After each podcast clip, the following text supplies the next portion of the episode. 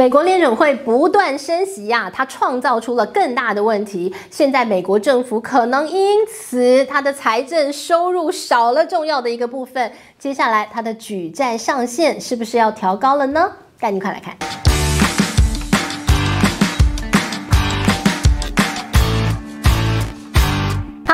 我是志玉，今天要跟大家来聊一聊联准会还在不断的升息，而且现在看起来呢，似乎他的决心依旧非常的坚定哦。不论任何外界的杂音，他就是要升息，因为他要解决他的通膨难题。但问题是啊，美国联准会它的升息要解决通膨问题，它反倒创造出了。更大的危机，这到底怎么回事呢？我们要带大家来看到过去这一年啊，可以说这个债券市场经历了非常糟糕的一年。那您知道谁拥有最多的债券吗？那就是全球央行。全球央行啊，总共啊，目前拥有的一个债券呢，高达三十兆美元。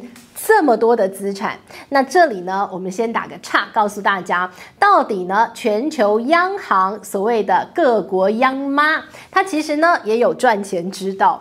虽然这个央行它成立的目的并不在于要获利，但是呢，它透过各国的财政政策，它会被动的创造出了一些收入哦。所以呢，这里我们就给大家一点科普，到底央行是怎么赚钱的？为什么它有那么大的这个债券的部位哦？好，央行怎么赚钱呢？首先，它的收入来源在于。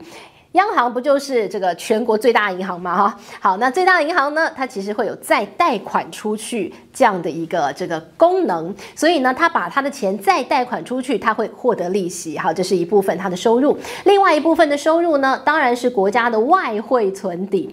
外汇存底啊，通常呢，各国都会分作很多的部位，有些呢现金部位拿来灵活运用，有一些呢外汇存底通常很多嘛，有一些呢它会拿去做一些。投投资喽，比如说买很大部位的债券，通常大家都会去买一定部位的美债嘛。那当然，其他国家的一些债券各自分配嘛。所以呢，很大部位，因为债券大家觉得最安全，都 parking 在那个位置。所以呢，好，这个是央行收入的部分，因为买债会有利息嘛。好，那支出的部分呢？其实很多的央行，它会要求它国内的金融机构必须要有这个安全的一个储备存款准备金。那这个存款准备金呢，你存在央行，央行会付你存款准备金的利率，它也会给你利息，这是它的支出。那于是央行就这么赚钱喽。好，这怎么赚呢？就是中间的利差，就是它的获利。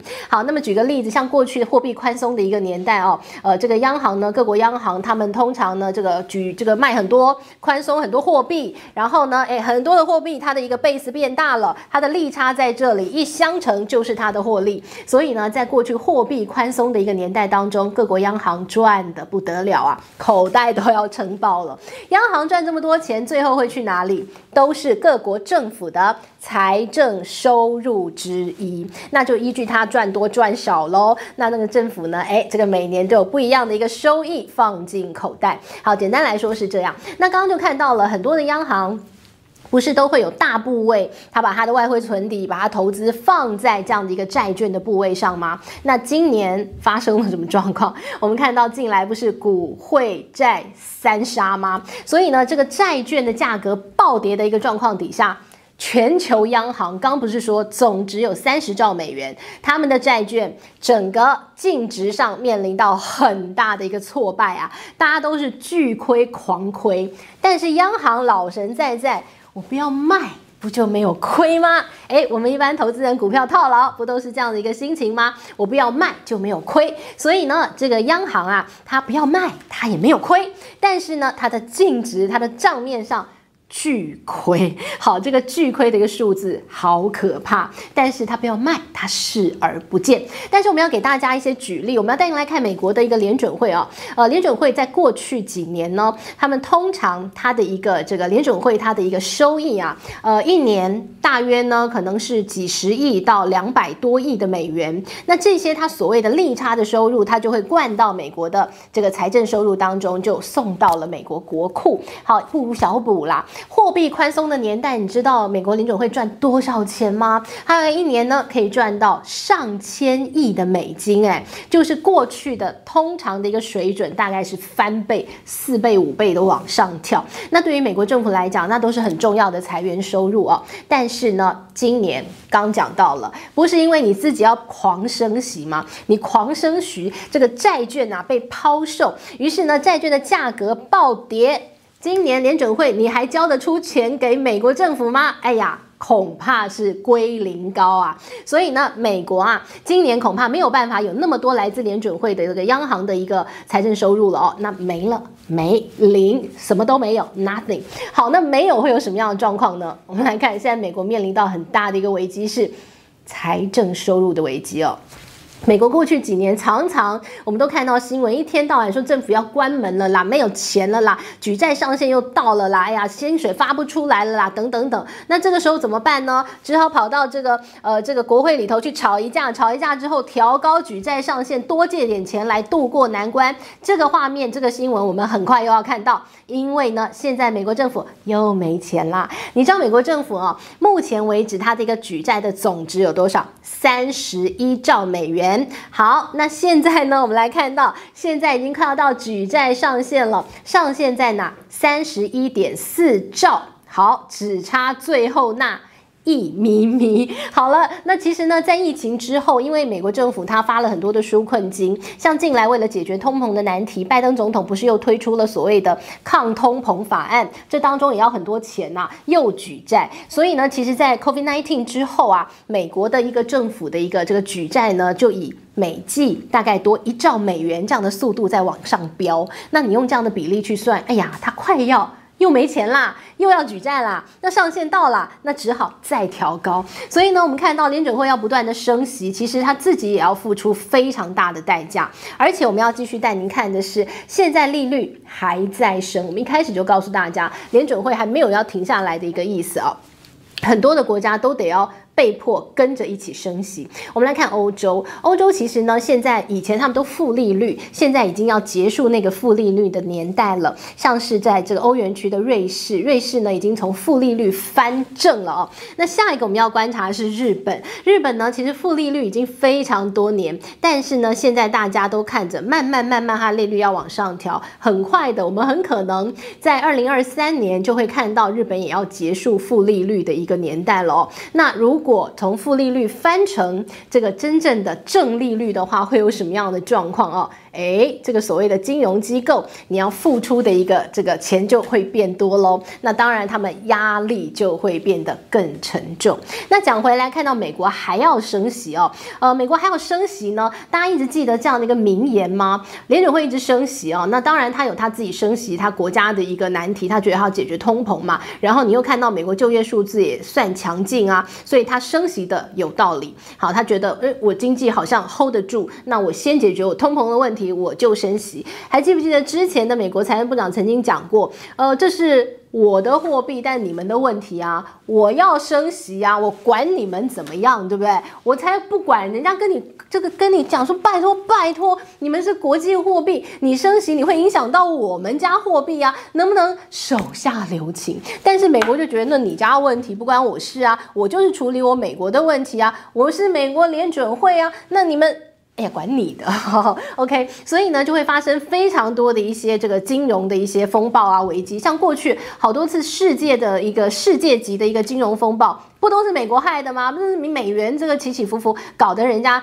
国都要倒了吗？但是他说你的难题，你国要倒，关我什么事？好，所以呢，我们就看到美国就是这样了哈。好，那没关系，事实如此，我们就承受，对不对？好，共业，大家都共业，大家都是上辈子欠你美国的。好，我们来看，那美国现在呢，持续它要升息嘛？好，那它升息会有什么状况？什么叫做？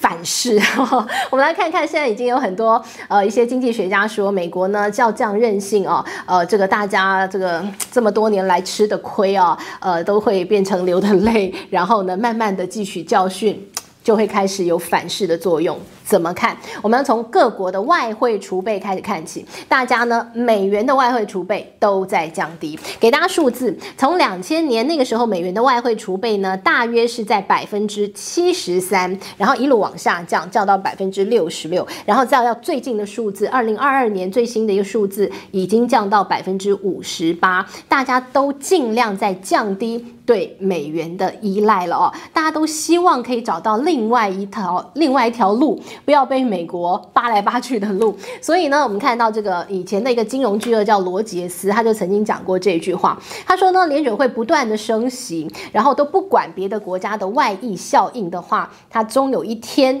会遇到一个反噬作用。什么反噬作用呢？就是大家认为美元你的信用不好，你害惨我。所以呢，对于美元的资产呢，可能它的信任程度就要开始降低。我们从现在美元储备一直一直往下降，似乎嗅到那个端倪哦。那不止如此呢，我们带您看到全世界现在也都在抛售美债哦。呃，为什么卖美债呢？因为呢，美元一直强势升息，其他国家的货币面临到很大的贬值的危机。那我要跟你一起升息吗？我的经济撑不住，所以我的货币贬值，我怎么办啊？我就得。要靠我的外汇存底去救我的货币。好了，那刚刚不是一开始告诉大家，很多外汇存底它都 parking 在国债的部位，特别是美债哦。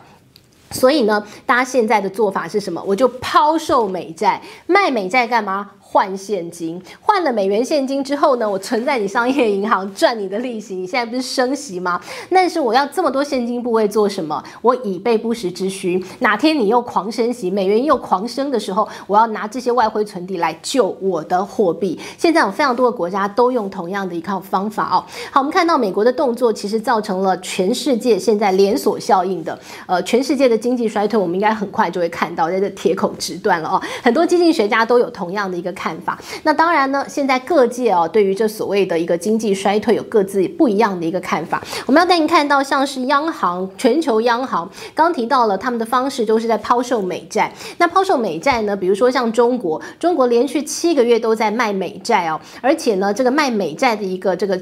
让美债持有的水位已经降到了将近是两年多来的新低点了哦。那另外呢，像是俄罗斯、像土耳其，他们几乎把他们手上的美国公债已经卖到没有了，各自有各自的问题。日本，你说日本不是美国最忠实的盟友吗？他也在卖美债耶？为什么？因为呢，他也一样卖美债，然后救他的一个日币哦。日币现在也是贬到不得了，所以我们看到全球央行都在做这个动作。给大家一个统计数字哦，光是统计十月份第一周。短短七天的时间，美债就被卖掉了两百九十亿美金，卖掉这么多的美债，那接下来当然卖的一个动作会越来越大哦，大家都在换现金，想要随时救自己家的货币。那另外呢，我们带您看到，像联合国，联合国也出面阻止，说联准会你不能再这样升息哦，你这样升息呢，实在是呃这个接下来经济衰退可能会变得非常严重，所以要联准会好好想想。但联准会好像也不太鸟联合国哦，哦，fine，OK，好，那我们来看看两经济学家，他们各自有各自的这个地位。现在看，刚刚拿到了诺贝尔经济学奖的美国这个联准会的前主席伯南克啊，伯南克呢，诶，他拿到了这个诺贝尔经济学奖。他怎么说？他说他看到了，看到什么？金融恶化的迹象。诶，有人说啦，这个时候把这个诺贝尔经济学奖颁给他哦，是有道理的。为什么？因为呢，他在任内他最知名的就是他量化宽松，不断宽松，不断宽松，不断宽松。所以呢，诶，很多人说，嗯，是不是在暗示联准会啊？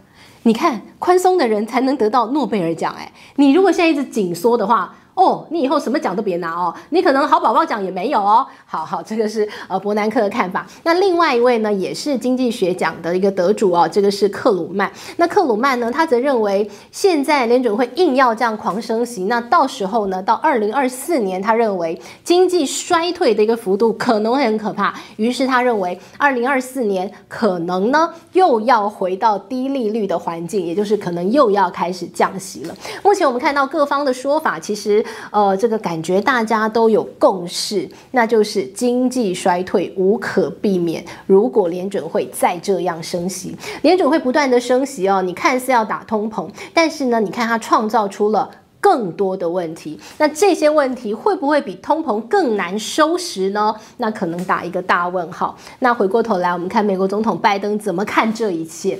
他最新的谈话，他说经济衰退啊，嗯，只有。一点点而已，所以呢，很想问问他，呃，这个拜登总统，你是不是你记忆衰退也是一点点啊？你怎么都没有看到这么严重的经济衰退的迹象呢？所以呢，进来了，在这么复杂的大环境底下，如果联准会还要升息的话，我们做任何的投资可能都得要谨慎再谨慎，否则啊，到最后可能。会有更大的风险哦，所以要提醒大家，现在呢，投资一定要特别小心喽。就今天帮大家准备的内容，希望你喜欢喽。我们下回见，拜拜。